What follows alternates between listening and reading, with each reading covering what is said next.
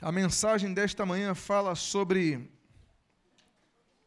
pregação, mas a pregação que não vem de um pregador, a pregação que não vem de um ministro da palavra, a pregação que não vem de uma pessoa.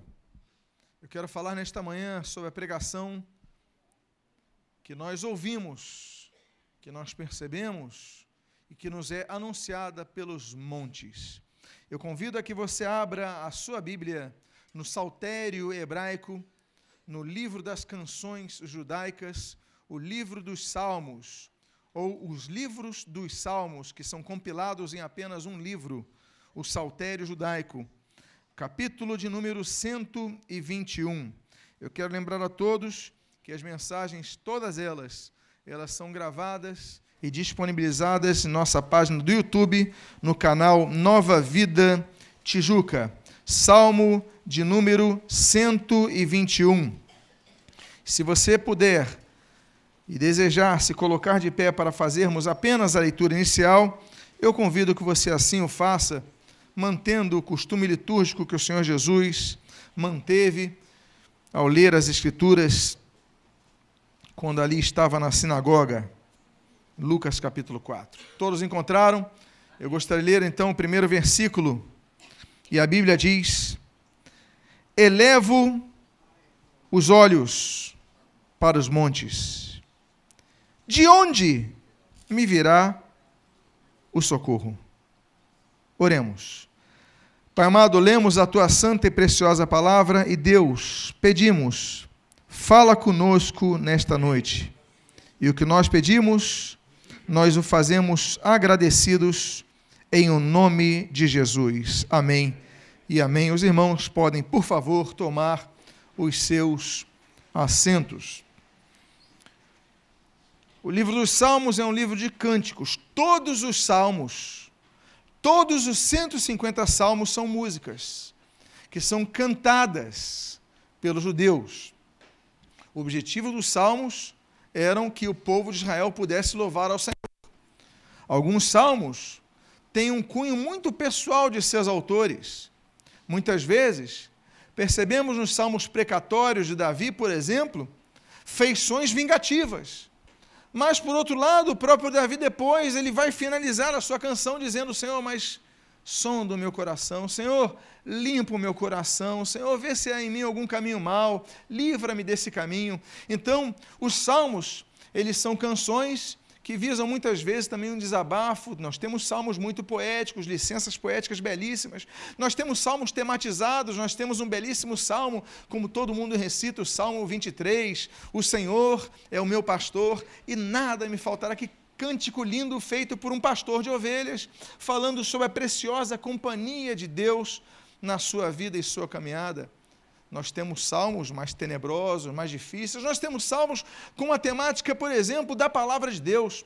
O maior salmo da Bíblia, ele é o Salmo 119, e ele é um acrônimo, e esse acrônimo ele tramita a respeito da palavra de Deus, a lâmpada para os meus pés, a tua palavra, luz para o meu caminho, ó, guarda as tuas palavras no meu coração para não pecar contra ti. É um salmo que vai trabalhando sobre a palavra. O Salmo 121 que nós lemos aqui na sua introdução, é o salmo que projeta uma perspectiva, como nós estamos vendo aqui a perspectiva do socorro. E é um salmo de romagem. O que é um salmo de romagem? O salmo de romagem era o salmo que as pessoas cantavam quando estavam indo para o templo. Então as pessoas se reuniam, por exemplo, na entrada da cidade. Quem já foi a Jerusalém tem mais ou menos uma noção nas entradas do muro, e numa das entradas do muro, das várias entradas, né, várias entradas para, para Jerusalém antiga, as pessoas se reuniam, se organizavam e agora vamos ao templo. E começavam então a cantar esse salmo que nós estamos cantando. Então é um salmo de romagem. Algumas no português é, pós-colonial, nós temos então um salmo de romaria, as pessoas entoando cânticos a ir à direção do templo. E é interessante que esse salmo de romagem, ele é um salmo responsivo. Havia um líder do, do, da canção que ele cantava, e ele cantava na primeira pessoa, eleva os olhos para o monte, de onde me virá o socorro. E as pessoas respondiam: socorro vem do Senhor. Então é um salmo chamado salmo responsivo. Dito isto, nós começamos a trabalhar a questão dos montes. Elevo os meus olhos, os olhos para os montes. De onde vim virá o socorro? Por que, que se olhavam os olhos para os montes? A fim de terem a perspectiva do socorro. Por dois motivos. O primeiro motivo é religioso, porque geralmente o alto dos montes eram locais consagrados aos ídolos. Daí muitas traduções bíblicas falarem dos montes altos ou dos altos. Você já leu em algumas versões da Bíblia? Olha, derrubaram os altos. Por que os altos? Porque no topo de montes eles colocavam altares às suas divindades, buscando socorro. Por quê? Porque de qualquer lugar da cidade eles podiam olhar para cima e buscar o socorro.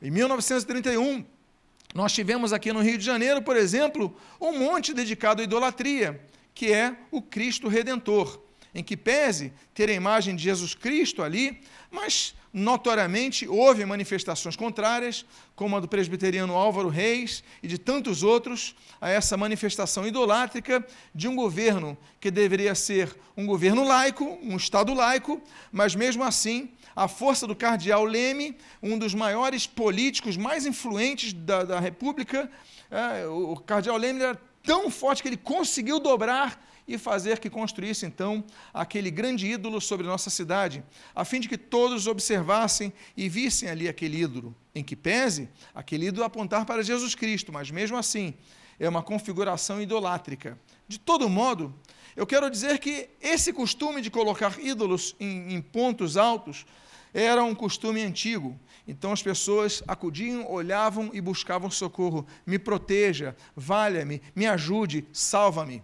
O segundo motivo dos montes, de buscar socorro nos montes, é que geralmente nos montes estavam as guarnições mais, é, é, mais preparadas para a defesa de uma cidade. As grandes cidades da antiguidade, quando tinham algum monte, procuravam fazer a sua conquista no monte.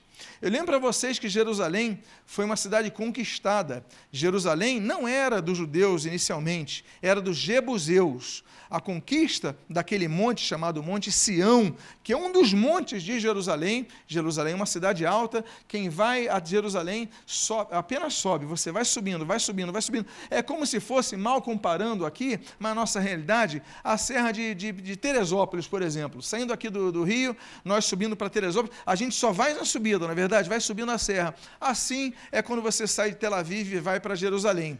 Você ali pega 40 minutos de estrada, uma estrada boa, mas você apenas sobe, sobe seu ouvido, tem um momento que dá aquele estalo no seu ouvido, ou seja, está chegando a Jerusalém. Por que, que, por que, que ele almejou o Monte Sião? Por que, que ele buscou ali? Porque era um monte alto, era um monte de segurança, dava para construir ali não apenas o seu palácio, mas dava para construir também o templo ao Senhor. O Davi queria então projetar, o projeto era fazer um templo no local alto, porque se as pessoas colocavam os seus deuses, os seus ídolos em pontos altos, por que não colocarmos o templo do Senhor no Monte Alto? Por que deixar o templo do Senhor num tabernáculo que fica correndo no deserto, correndo de um lado para o outro, num local árido, num local. Não, vamos colocar o templo do Senhor no local mais alto, o local mais seguro. Então, ele faz a pergunta: elevo meus olhos para o monte, de onde me virá o socorro? O socorro vem do Senhor. Nós temos vários montes na Bíblia. A Bíblia apresenta, por exemplo, vários montes que nós vamos observando ao longo da história bíblica. Nós temos, por exemplo, o Monte Ararat, Gênesis capítulo 8, que é o Monte do Descanso. Nós temos, por exemplo, a o monte, o monte Ebal, que é o monte da maldição, em, Deuteronômio, é, capítulo de número 27. Nós temos o monte Gerizim, Deuteronômio, capítulo número 28, que é o monte da bênção. Nós temos um outro monte, que é o monte Carmelo. Primeiro Reis, capítulo 18, mostra que é o monte da dúvida, mas é o monte da confirmação. A dúvida que tem Elias ali no Carmelo, mas ao mesmo tempo, quando Deus desce o fogo ali, ele confirma o seu poder. Nós temos esse monte. Nós temos o monte da visão, que é o monte Pisga. Então, da, na, é, Moisés, ali, Deuteronômio capítulo 34, ele enxerga a terra prometida ao ver o monte Pisga. Nós temos vários montes na Bíblia, vai revelando o monte Horebe, o monte de Deus, é, Êxodo capítulo 3, ali no Horebe, então Deus se manifesta através de uma sarça ardente a Moisés, o chama, o capacita, o direciona e o usa para trazer libertação. Olha quantas coisas acontecem no monte. Tempos depois, o próprio Moisés volta ao Monte Sinai, e ali no Monte Sinai nós temos ali, então, Êxodo capítulo 19, Êxodo capítulo 20, nós temos a outorga das tábuas da lei, Deus fazendo uma nova aliança com Israel, estabelecendo uma outra aliança para com Israel. É o monte, então, então é local de aliança também. Nós temos, por exemplo, no período do, do a, a, promessa da volta de Jesus, Zacarias, capítulo número 14, o Senhor, a, profecia messiânica diz que o Messias virá e tocará seus pés no Monte das Oliveiras e o fenderá ao meio. Então nós temos a promessa do retorno de Jesus na terra, Jesus pisando seus pés no monte, Monte das Oliveiras. Aliás, falei em Monte das Oliveiras, né, naturalmente, nós nos remetemos ao monte onde Jesus ali estabelece um relacionamento com, com o povo. É, nós temos o Monte das Oliveiras onde Jesus é, é, onde Jesus é trabalhado ali na, na, sua, na sua convicção do seu chamado. Olha, naquele Getsemane, que é no sopé do Monte de Oliveiras, Jesus então padece, ele sua, é, tem o suor de sangue, mas ele permanece firme em seu projeto. Quantos montes nós temos, quantos montes belíssimos nós temos, mas talvez o mais significativo, Mateus 17, é um monte Calvário, é o um monte onde o Senhor Jesus, ele foi crucificado, onde ele derramou o seu sangue por nós na cruz do Calvário. Os montes nos trazem os montes nos trazem então a percepção de socorro. Os montes nos trazem a percepção que nós devemos buscar socorro, porque há momentos que nós não temos a quem acudir. Nós olhamos a força dos exércitos, os exércitos não podem nos ajudar. Nós olhamos o dinheiro, nossa conta poupança, e o dinheiro não pode nos ajudar. Quantas pessoas se suicidam tendo dinheiro na sua conta? São têm dinheiro, mas são infelizes. Um grande número de suicídios acontece, o país onde tem mais suicídios no mundo é o Japão. Um país com IDH alto, com uma estabilização alta, com prof... pouquíssimo desemprego, alta capacitação, população completamente alfabetizada, recursos técnicos, tecnológicos. Um país onde não falta nada, é o país onde tem mais, é, mais é, suicídios. Em segundo lugar, são os países escandinavos Suécia e Noruega especialmente. As pessoas se suicidam tendo tudo. Por quê? Porque o suicídio não é uma questão de falta de bens, é uma questão de falta de esperança. De onde me virá o socorro? Nós oramos há poucos minutos atrás sobre parentes, sobre famílias. Você vê parentes que foram criados com amor, com carinho, e que hoje estão distanciados e você fala, não ouvem. Você tenta impor algo, não ouve. Você coloca de castigo, não ouve. Você só piora as coisas muitas vezes. E você fica sem saber o que fazer. E você começa a ver as pessoas andando com companhias erradas. E você fala, Deus, de onde me virá o socorro? Não é o dinheiro que vai resolver. O remédio não resolve. As más companhias que corrompem os bons costumes. O que, que vai resolver essa situação na minha vida? Eu não tenho mais forças, eu não tenho mais capacidade. E aí nós declamamos o que o autor dessa bela canção, o compositor inspirado por Deus, ele escreve: De onde me virá o socorro? E ele então eleva os seus olhos para os montes. Nos lembramos de um outro monte do sacrifício, o Monte Moriá sobre o qual se colocará o templo. O templo de Jerusalém, como eu falei para os irmãos, Jerusalém é um local alto com vários picozinhos, vários montes. E no pico, então, aquele monte do Moriá, é onde Abraão ia sacrificar o seu Isaac. Obediência, submissão fé e sacrifício, ainda que substituído a posteriori. O templo é construído em cima de um local onde Abraão ia sacrificar seu filho, um local de fé. O Monte Sião, o local do palácio, o Monte Moriá, o local do templo. Segurança é uma coisa, mas fé é você entrar numa outra dimensão. De onde me virá o socorro? E o salmista então continua dizendo: O meu socorro vem do Senhor, que fez o céu e a terra. Amados irmãos, nós olhamos para o monte, de onde vem meu socorro? O meu socorro não vem do Cristo Redentor, o meu socorro não vem da estátua a tal divindade, a tal santo, não vem das oferendas que se façam ali. O Alto da Boa Vista, talvez sintomaticamente, mas mais uma vez falando aqui dos locais altos da cidade, é um dos locais onde mais se faz oferendas a demônios. O alto da cidade do Rio de Janeiro.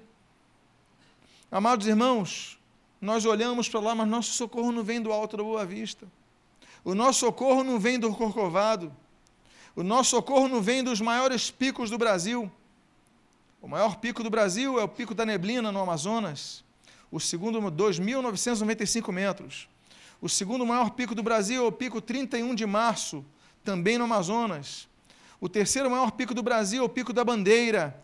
Mas nós olhamos para esses picos, nós olhamos para essas montanhas, e nós vemos ali, são montanhas majestosas, mas delas não vem o meu socorro. O meu socorro vem do Senhor que fez o céu, que fez a terra, ou seja, que fez as montanhas, ou seja, que fez cada um de nós. O nosso socorro vem do Senhor.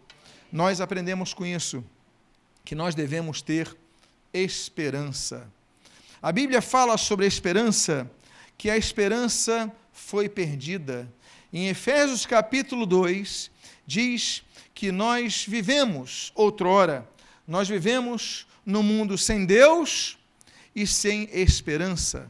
Mas a Bíblia vai mencionar na carta de Paulo aos Romanos, no capítulo de número 8, que a, a, esperança é resgatada, é restaurada, é restabelecida, porque a Bíblia diz nesse capítulo 8, esse oitavo capítulo de Romanos, o seguinte: na esperança fomos salvos. Então a esperança nos renova, a esperança nos volta a trazer a, a, a, perspectiva de vida. Nós devemos ter esperança, mas a palavra esperança nos lembra no português que nós devemos aprender a esperar. Espera no Senhor. Diga à pessoa que está do seu lado: tem esperança que Deus vai mudar a sua situação. A esperança, ela também é personalificada nós temos o nome da esperança. Quando Paulo inaugura a sua carta a Timóteo, em 1 Timóteo capítulo 1, versículo 1, Paulo fala: Cristo Jesus, a nossa esperança.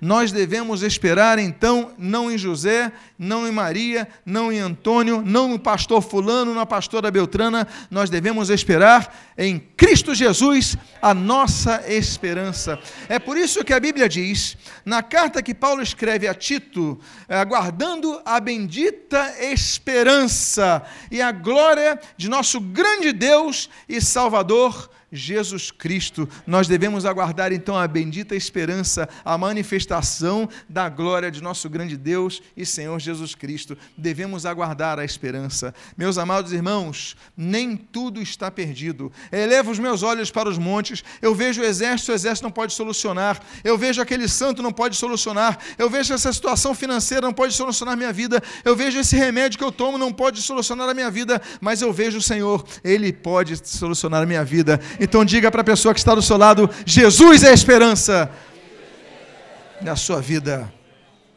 Há uma terceira coisa que nós devemos observar nesse texto, nessa canção tão bonita, essa canção tão maravilhosa, essa canção, esse cântico belíssimo, o cântico da pregação dos montes. Ele diz ali: Ele não permitirá que os teus pés, o quê? Vacilem. A Bíblia fala de pés. A Bíblia fala, por exemplo, no Salmo de número 40, que Deus nos tira do tremedal da lama e coloca os nossos pés sobre a rocha e firma os nossos passos.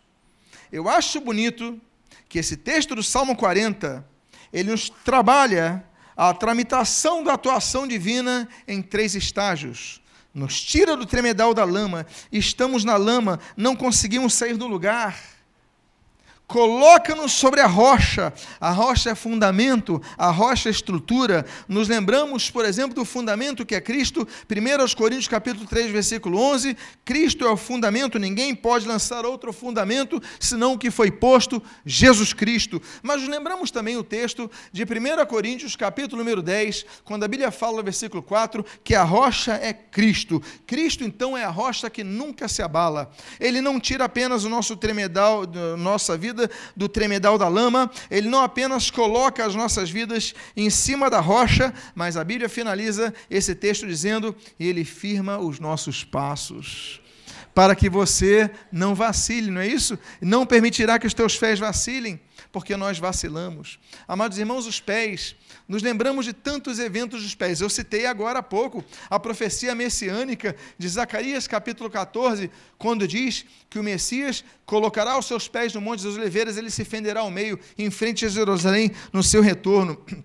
Nós temos outro momento que aparece aos pés na Bíblia, um momento belíssimo, quando uma mulher chamada Maria, da cidade de Betânia, ali naquele contexto da família de Lázaro, ela então beija os pés de Jesus. Os pés representam adoração. Olha, os pés são a parte mais suja da, das pessoas que você consegue observar. A pessoa andando, ela pisa na lama, ela pisa. Naquela época não havia sapatos como os nossos, as pessoas andavam com sandálias. A tecnologia, o preço do couro, tudo isso era muito caro de fazer um sapato, as pessoas andavam com sandálias, entraram de poeira. Essa mulher, ela pega, ela lava os pés de Jesus, ela derrama óleo, ela limpa com seus cabelos, ela beija os pés, Lucas capítulo 7, que coisa bonita, significa que para Deus nós devemos adorá-lo em todas as situações, em todas as circunstâncias, até mesmo nas situações difíceis. Aí nos lembramos de Atos capítulo 16, quando nós falamos ali de Paulo e Silas, ali na cidade grega de Filipos, eles ainda que estavam presos,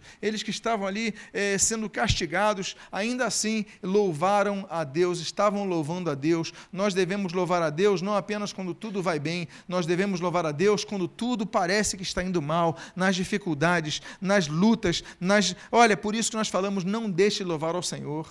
Louve ao Senhor em todo o tempo, louve ao Senhor, mas permaneça firme louvando ao Senhor os pés. Nos lembramos, por exemplo, de Romanos capítulo 10, quão formosos são os pés daqueles que anunciam coisas boas. O contexto é a pregação do Evangelho, ou seja, os pés daquele que evangeliza são pés bonitos. Olha o elogio que faz. Nos lembramos, por exemplo, de Efésios capítulo número 6, quando fala calçados os pés com a preparação do evangelho da paz, nós devemos anunciar a paz que existe em Cristo. Não aquela paz como nos manuais eh, dos militares, por exemplo, eles estudam a respeito de von Clausewitz, que fala, né, e aqueles memorandos belíssimos sobre paz, ou, ou eh, então a, a, paz é a ausência da guerra, ou senão você lê Sun Tzu, ou você lê tantos outros autores teóricos sobre guerra que dão excelentes orientações sobre a guerra, mas a paz que Jesus traz é diferente. A paz que Jesus traz não é ausência de guerra, como os manuais militares militares ensinam, ou como estabelecem outros, mas a paz que Jesus nos oferece, mesmo no meio da guerra, mesmo que estejam caindo bombas ao nosso redor, mas nada tira essa paz que nós temos no nosso interior. Por quê? Porque nós temos a esperança. Lembram que nós falamos da esperança? Então tudo pode parecer que está indo mal, mas nós dobramos nossos joelhos, nós clamamos ao Senhor, nós lemos a palavra de Deus e o Senhor renova a nossa fé, fortalece a nossa fé. Então nós vamos e nós oramos e nós começamos a ver os resultados, nós começamos a testificar que nosso Deus é um Deus que fortalece, é o nosso Deus que renova, que restaura e que faz o impossível acontecer. Deus pode mudar toda a sua circunstância agora, hoje, nesse momento. Ele pode? Pode. Então nós clamamos a Ele que se faça assim. Mas o texto continua nesse belíssimo cântico. Na continuação do versículo 3, E no versículo 4: Não dormitará aquele que te guarda. É certo que não dormita nem guarda, nem, nem dorme, perdão, o guarda de Israel. Nós precisamos dormir. Em média, precisamos dormir oito horas por dia. Num dia de 24 horas, isto configura-se em um terço de nosso dia dedicado ao sono, em média. Alguns dormem mais, outros dormem menos. No mundo animal, por exemplo, nós temos algumas configurações muito interessantes, como da girafa, por exemplo. Você sabia que dentre os mamíferos, a girafa é o animal que tem um menor ciclo de sono? A girafa não dorme como nós, num sono contínuo. A girafa, ela tira cochilos de 5 minutos, intercaladamente. Ela tira, ao redor de 24 horas, cerca de 6 cochilos de 5 minutos, os que perfazem o total de sono da girafa por dia, meia hora de sono. Você sabia disso? Mas para ela é suficiente. Outros precisam hibernar, como os ursos. Eles hibernam meses, eles dormem meses. E ainda assim, eles precisam disso todo ano hibernar. Nós dormimos cerca, em média, de oito horas. Mas a boa notícia é que nosso Deus não dorme. O nosso Deus não dorme. O que, que ele quer dizer com isso? Nós buscamos o socorro nos montes. O nosso socorro não vem no soldado porque o soldado pode dormir. O soldado pode falhar na pontaria se ele estiver com sono. Você sabe que muitas guerras elas são influenciadas não pelo poderio bélico, mas pela capacidade de sono de seus soldados, a tal ponto que, por exemplo, muitas experiências no exército norte-americano e no exército alemão durante a Segunda Guerra foram feitas muitas experiências de gestão de elementos químicos, de pílulas, de, enfim, vários, várias drogas foram dadas aos soldados para testar a capacidade deles dormirem menos e ficarem mais atentos. E muitos soldados voltam das guerras viciados, não conseguem se libertar, porque isso já entrou na sua rotina. Porque se o soldado estiver cansado, ele perde a pontaria. Se ele estiver desconcentrado, ele perde a pontaria. Se ele estiver dormitante, ele perde a, pontaria e ele pode fazer com que toda a sua guarnição ela seja prejudicada. Então nós olhamos para os nossos montes, olhamos os exércitos, e nós olhamos as pessoas e as forças, e nós olhamos para nós mesmos e nós vemos eu me canso. Tem hora que eu me canso. Tem hora que você se cansa. A gente se cansa até de orar. A gente se cansa de tantas coisas. A gente perde esperança, expectativa. É por isso que o nosso socorro não vem de nós mesmos. Nós não temos capacidade porque nós nos cansamos. Precisamos descansar. Precisamos dormir. Que belíssima cena nós temos. Aquela de Elias, quando ele não quer nada senão morrer. Ele acorda, vem um anjo, olha, come e dorme. Você precisa dormir mais. Há momentos que Jesus pega o barco, o Senhor Jesus, ele pega o barco, ele despede as multidões e vai para o meio do Mar da Galileia. Lembra quando a gente estava no Mar da Galileia? Que emoção! Eu olhava aquele mar a primeira vez que eu fui, eu olhava falei, eu, eu, eu, imaginei o Jesus no barco, só porque eu vi um moço sozinho no barco pescando moderno, hoje em dia, o sujeito no barco ali. Mas eu olhei assim, eu falei, um homem sozinho no barco. Aí me lembrou na hora, Jesus. Aí eu fiquei olhando para o lado, eu imaginei as multidões, esperando Jesus voltar, mas Jesus precisando daquele tempo. Nós precisamos de um tempo porque precisamos revigorar nossas forças. O Senhor Jesus, quando vai naquele horto chamado Getsemane, né, o Getsemani, o local da prensa, Jesus ele fala: discípulos, fiquem aqui. Eu preciso ir sozinho. Há momentos que nós precisamos nos isolar em oração, buscar renovação das forças. Você deve vir ao culto? Deve vir ao culto. Deve ouvir a palavra? Deve ouvir a palavra. Mas a sua vida pessoal com Deus é insubstituível. É você entrar no secreto do teu quarto, fechar a porta e orar a Deus. Longe de esposa, longe de marido, longe de filhos, longe de de tudo é você se isolar. Por quê? Porque em qualquer momento que você busca o Senhor, Ele estará presente. Lembramos do Salmo 139, de onde me ausentarei do teu espírito, para onde fugirei da tua face? E aí o salmista começa a declamar: onde eu estiver, ali estará a tua presença. Deus é um Deus que está presente em todos os lugares, mas Deus é um Deus que não dorme. Diz o texto: não dormitará aquele que te guarda. Diga à pessoa que está do seu lado: não dormitará aquele que te guarda, ele não vai dormir.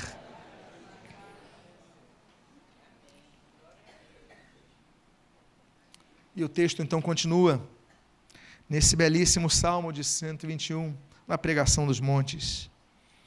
O Senhor é quem te guarda. O Senhor é a sombra à tua direita. Meus amados irmãos, a sombra. Nos lembramos do Salmo 23. Ainda que eu ande pelo vale da sombra e da morte. O vale da sombra e da morte, ou no hebraico, o vale das sombras profundas, que remetem à morte, é um vale que você adentrava e não entrava a luz do sol. É muito escuro. Não sei se você já viu alguns filmes, alguns vales você vai entrando, mas as montanhas vão espreitando e vai ficando escuro, mas não é uma caverna. Você consegue ver o céu, mas a luz não entra onde você está. São sombras profundas, sombras da morte. Há momentos na nossa vida que a gente não consegue mais observar nada. A gente só consegue observar morte. Mas ele diz: ainda que eu ande no vale da sombra da morte, mal nenhum. Porque o Senhor estará comigo ainda que nós estejamos na profundeza da sombra, o Senhor estará conosco. A sombra nos lembra, por exemplo, um outro salmo, o Salmo 17. O Salmo 17 que fala que nós nos escondemos, devemos esconder a sombra, a sua sombra, a sombra do Senhor. Ali nós devemos esconder porque a sombra do Senhor nos protege. Nós temos, por exemplo, exemplos da sombra Atos capítulo 3, ah, capítulo 5, a sombra de Pedro curava pessoas. Olha o poder que havia nesse homem. Ele andava e a sua sombra curava pessoas. A Bíblia fala sobre sombra. A Bíblia fala em Tiago, capítulo 1, que em Deus não há variação nem sombra de mudança. Deus não muda. Deus é o mesmo ontem, é o mesmo hoje e o será para sempre. Aquele Deus que curava ontem pode curar hoje. Aquele Deus que, que livrou uma pessoa das drogas, da família de Fulano, é o mesmo Deus que pode livrar a pessoa da sua família. O mesmo Deus, ele não muda. Não há variação nem sombra de mudança. Mas o que, que esse texto está falando? Ele está falando que ele é a sombra à tua direita. Por que, que é a sombra? A sombra mostra a presença no mesmo local. Se eu fizer, eu estou aqui com a luz, desse lado, a minha sombra está aqui. Se eu fizer assim, a sombra me acompanha. Se eu for para aqui, a sombra me acompanha.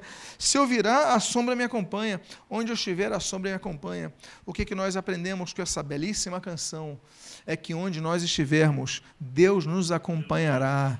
Ele é a nossa sombra. Você olha para o lado, é porque às vezes nós só olhamos para baixo, nós olhamos para frente, mas nós devemos olhar e saber que a presença de Deus está ao nosso lado. Ele não te deixará sozinho, Ele quem te guarda. O Senhor é a sombra à tua direita. Eu acho alguns salmos tendo uma escrita tão poética como essa, na é verdade? Comparar Deus à sombra à nossa direita. E o texto então continua dizendo o seguinte: De dia não te molestará na cá o sol, nem de noite a lua. Amados irmãos, o sol é causticante.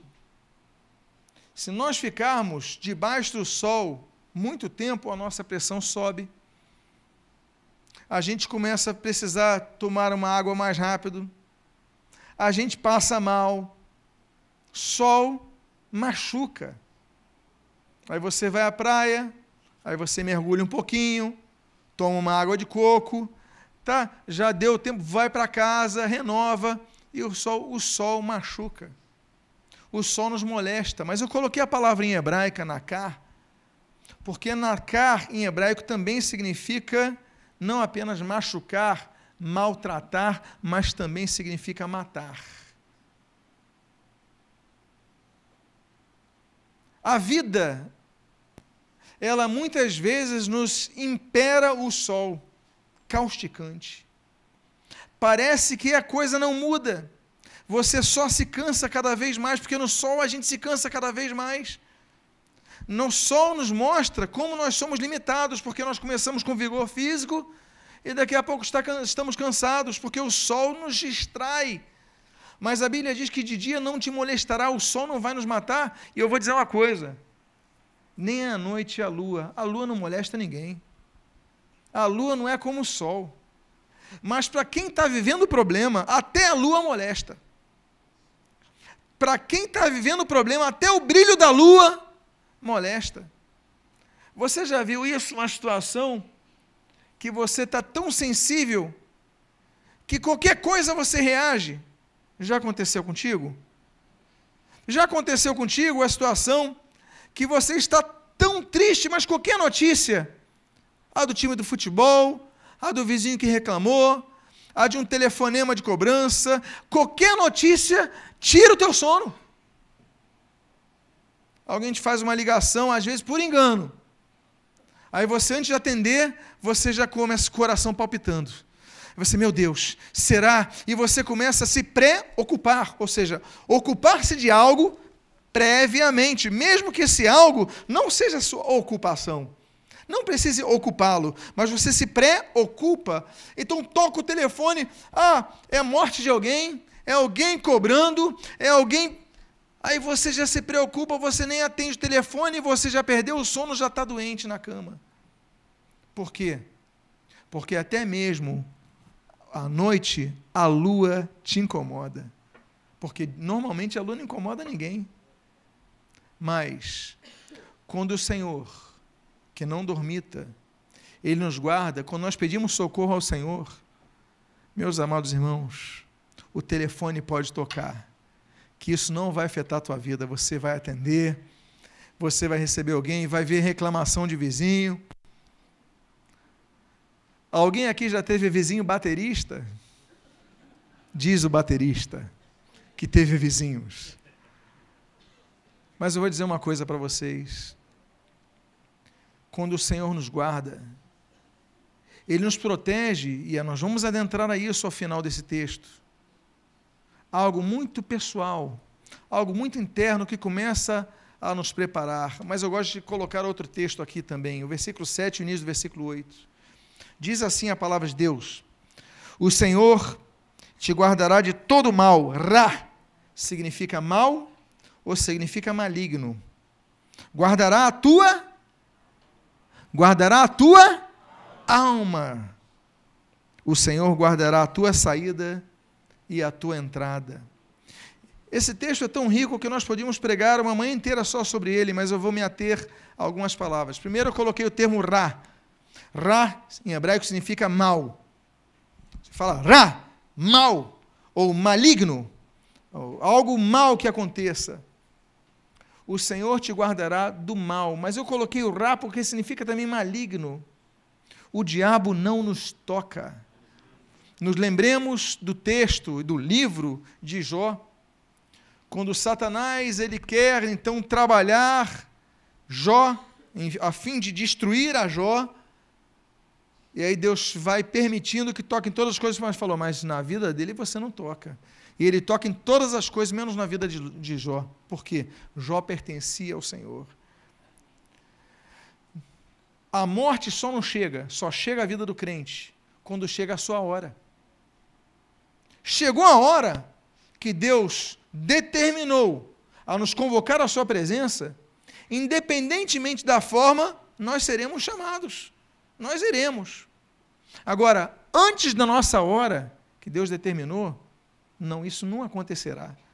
E o diabo às vezes quer ceifar a nossa vida, mas nós somos comprados pelo sangue, nós somos comprados por Cristo, não pertencemos mais ao mundo, não pertencemos ao diabo, não pertencemos nem a nós mesmos, pertencemos ao nosso Senhor. Fomos comprados por bom preço. Então a Bíblia diz: Ele vai te guardar de todo maligno, de todo mal. Ou seja, o diabo vai querer tomar a tua vida, ceifar a tua vida, mas ele não tem esse poder porque você está guardado. Olha que salmo belíssimo. Mas eu gosto muito da continuação que diz: E guardará a tua alma. Você lembra que eu falei agora anteriormente? Dando exemplo do telefonema, dando exemplo não apenas do sol que a todos castiga, mas até mesmo a pessoa está tão sensível que até a luz da lua castiga. Mas eu quero dizer uma coisa para vocês, amados irmãos. O Senhor guardará a nossa alma. Tem momentos que nós falamos assim, Deus, guarda a minha alma. A minha alma está triste. Ou a minha alma quer vingança. Ou minha alma quer a morte. Quantos se matam, dão cabo da vida, por quê? Porque a sua alma está aflita, mas não acudiram ao Senhor. Porque quando nós estamos aflitos, você pode acudir a mim, você pode acudir a ele, a ela, mas quando nós acudimos ao Senhor, Ele guarda a nossa alma, Ele segura, Ele nos ajuda.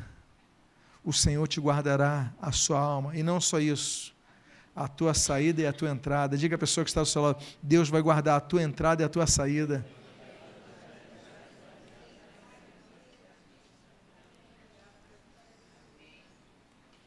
Por que, que esse texto está na ordem invertida?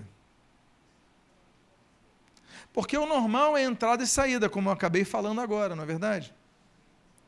O nosso racional opera assim: primeiro você entra, depois você sai. Mas por que está falando saída e depois entrada? Bom, aqui então podemos elocubrar.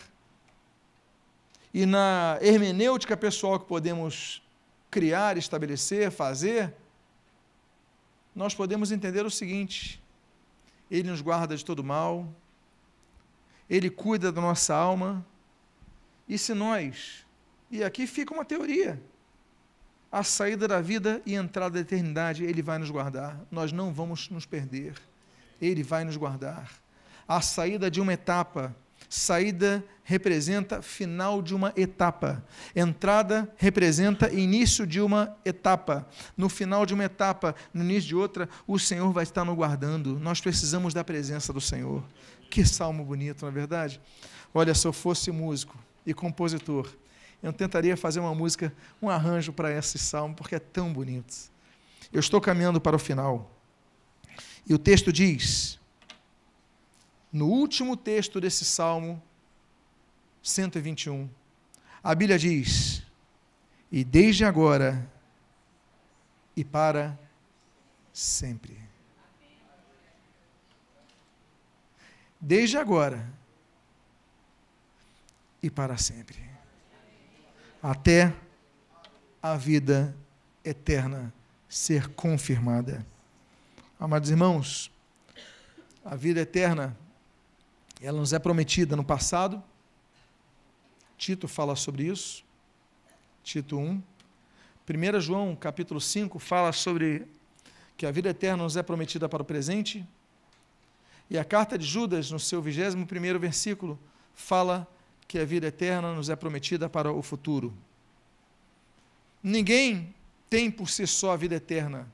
Nós herdamos a vida eterna. Não temos a vida eterna porque nós apenas Deus é eterno. Ou seja, Deus não teve princípio e nem tem fim. Isso é eternidade. Nós não somos eternos porque nós tivemos um dia um princípio. Deus nos criou, ainda que não tenhamos fim. Mas o Senhor Jesus, doador da vida, a Bíblia diz em João 3,16: Você pode me ajudar, porque Deus amou o mundo de tal maneira que deu o seu Filho ingênito para que todo aquele que nele crê não pereça, mas tenha a vida eterna. Então nós passamos a usufruir da vida eterna de Deus, passamos a ter uma vida eterna. Não terminaremos o nosso ciclo aqui nesta terra. Nós, Jesus prometeu que nos prepararíamos. João capítulo 14: prepararia moradas para nós no céu. Nós viveremos a vida eterna ao lado de Deus. E meus amados irmãos, a promessa de Deus nos guardar. Esse, essa canção, ela encerra com uma belíssima promessa. Ela encerra, eu não sei qual era o cântico, eu não sei qual era a melodia, eu não sei qual era a harmonia da época, não tínhamos gravadores na época. Mas eu imagino que, e se eu puder tentar perceber na minha imaginação como seria, eles deviam clamar desde agora e para sempre. Devia ser um momento colossal, devia ser um término de uma, de uma, de uma sinfonia de Beethoven, algo assim, belíssimo, desde agora e para sempre. E eles deviam entrar num templo assim. Meus amados irmãos, Deus nos guardará para todo sempre. Fique de pé nesse momento.